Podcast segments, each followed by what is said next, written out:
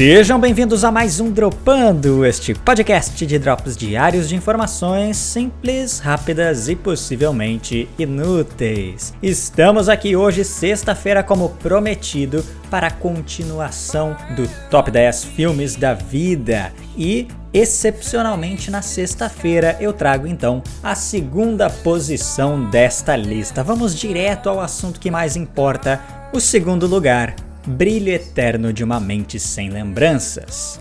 Bom, talvez para você este tenha sido apenas o filme com o um nome muito comprido e difícil de falar. Durante muito tempo você só ouvia falar do filme de drama do Jim Carrey, o filme de romance do Jim Carrey e a mulherzinha do Titanic. É exatamente esse filme mesmo.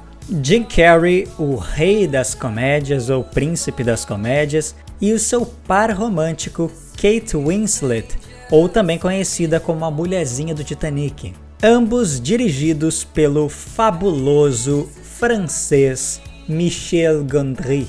Provavelmente eu pronunciei errado, mas tudo bem, Michel Gondry, famoso diretor francês que fez uma bela carreira nos Estados Unidos com esse filme que é excepcional, maravilhoso e incomparável.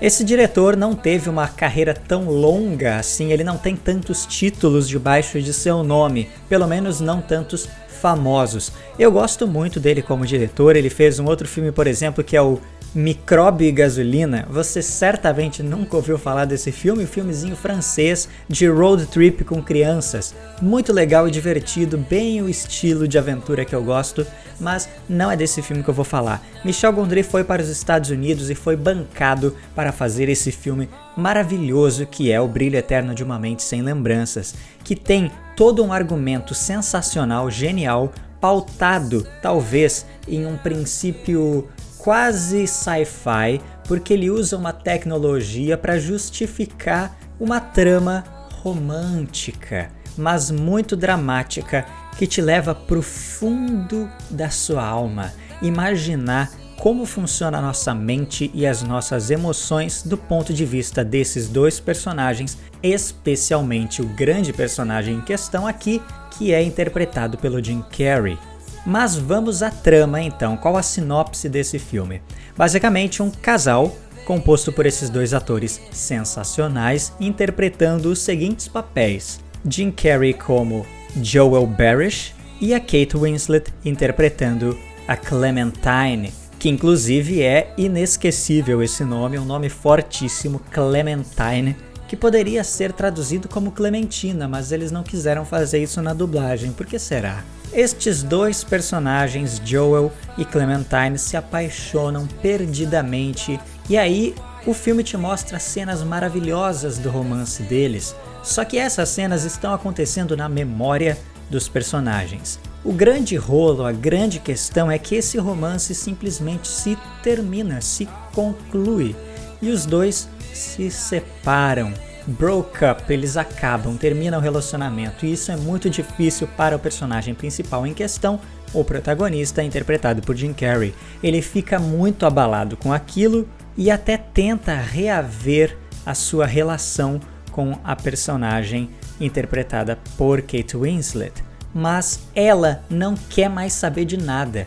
Então o que ela decide fazer? Apagar a própria memória. E aí nós somos apresentados para a parte sci-fi deste filme, onde, segundo o argumento aqui dentro deste universo criado por esses roteiristas maravilhosos, existe uma empresa com a capacidade de apagar memórias específicas. Você seleciona quais os dias da sua vida quer apagar e eles vão lá e deletam isso da sua mente. A pessoa simplesmente se esquece de tudo que aconteceu naqueles eventos específicos. Ou você pode escolher uma pessoa específica e eles vão lá e selecionam todas as memórias relacionadas àquela pessoa e tiram aquilo de dentro de você. Neste universo aqui, isso é perfeitamente normal e não interfere em mais nada. Pelo menos eles não te explicam se essa tecnologia é usada para alguma outra coisa. É lógico que se a gente fosse muito chato, tal qual eu sou muitas vezes, eu ia imaginar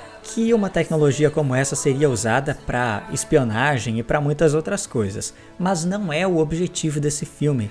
Ele quer simplesmente imaginar a situação em que um casal que está passando por um sofrimento da separação decide excluir a outra pessoa completamente da memória. Dentro desta história, Clementine é a primeira a decidir fazer este procedimento de apagar as memórias do seu ex-amado. E quando ele fica sabendo disso, percebe que ela não se lembra mais dele, ele corre atrás dessa empresa para apagar as memórias.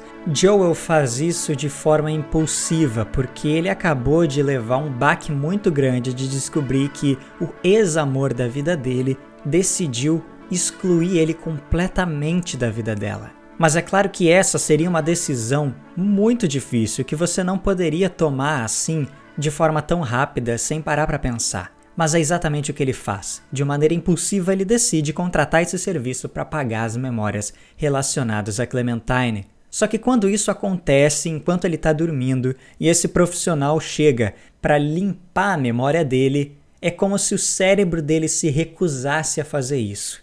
E aí a gente acompanha toda a história desse casal narrada de trás para frente, a partir do momento que eles se separam, indo para trás, rumo ao momento em que eles se conheceram.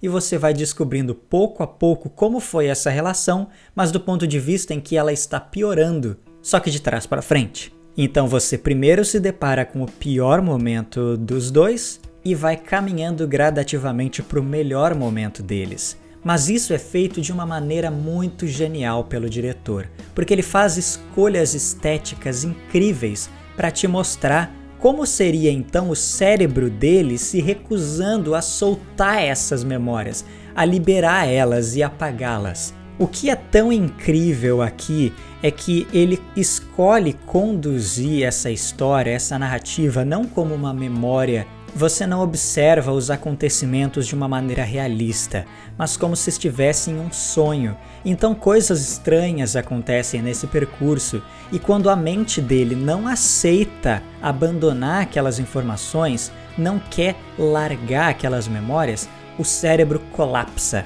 as emoções colapsam e você vê coisas explodindo, carros caindo, porque é como se a memória não quisesse sair dali de dentro. Você aí com certeza sabe que os sonhos funcionam de maneira bizarra e sem lógica nenhuma.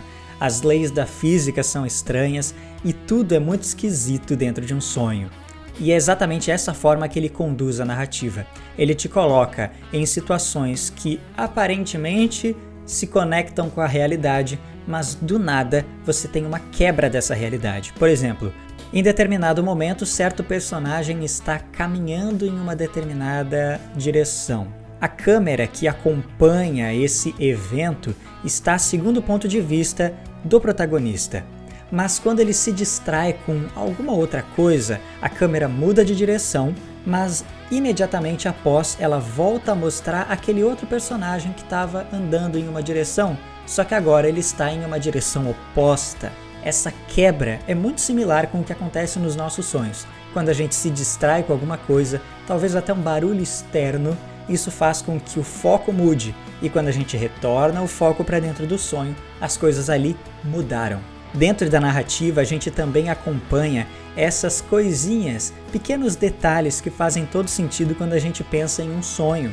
Por exemplo, sabe quando os barulhos externos interferem no nosso sonho? E a gente começa a sonhar com aquilo que está acontecendo do lado de fora, como se a gente tivesse meio que com um pé em cada lado da realidade, dentro do sonho e dentro da vida real, por assim dizer, meio acordado e meio dormindo. O personagem ali também está passando por isso, e você ouve as conversas externas dentro do sonho dele. E ele fica perdido, não, mas o que está acontecendo aqui? E a narrativa vai mudando mas as memórias não podem ser mudadas, alteradas, então as coisas simplesmente começam a se apresentar de uma forma esquisita. E as escolhas técnicas, estéticas que o diretor, junto com a sua equipe, decidiram fazer para mostrar como isso acontece em tela, na narrativa, são muito interessantes e eu nunca tinha visto nada igual no cinema. Talvez ele tenha sido de fato o primeiro a fazer isso. É lógico que Michel Gondry se inspirou em vários outros diretores que já haviam feito algumas dessas coisas. Ele juntou, fez uma amálgama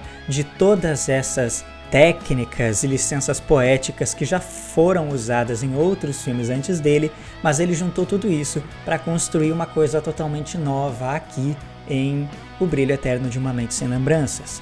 Lógico, estamos falando de um diretor francês. A gente sabe, e eu já havia comentado isso lá no programa especial sobre cinema francês. Caso vocês não tenham escutado, retornem para escutá-lo, porque é muito importante aqui a gente pensar que Michel Gondry, como um cara que é da escola de cinema francês, ele não está fazendo um filme americano. Você percebe claramente que esse filme não tem o estilo hollywoodiano de ser. Ele é bem francês mesmo com escolhas muito artísticas que não vão para o lado do realismo. Ele é muito surrealista na maneira como descreve a história, mas é tão genial, bonito e bem feito que te cativa mesmo você gostando de filmes hollywoodianos clássicos. E aqui em O Brilho Eterno de uma Mente Sem Lembranças, ele consegue unir o melhor dos dois mundos: filme de arte com um filme puramente entretenimento de Hollywood.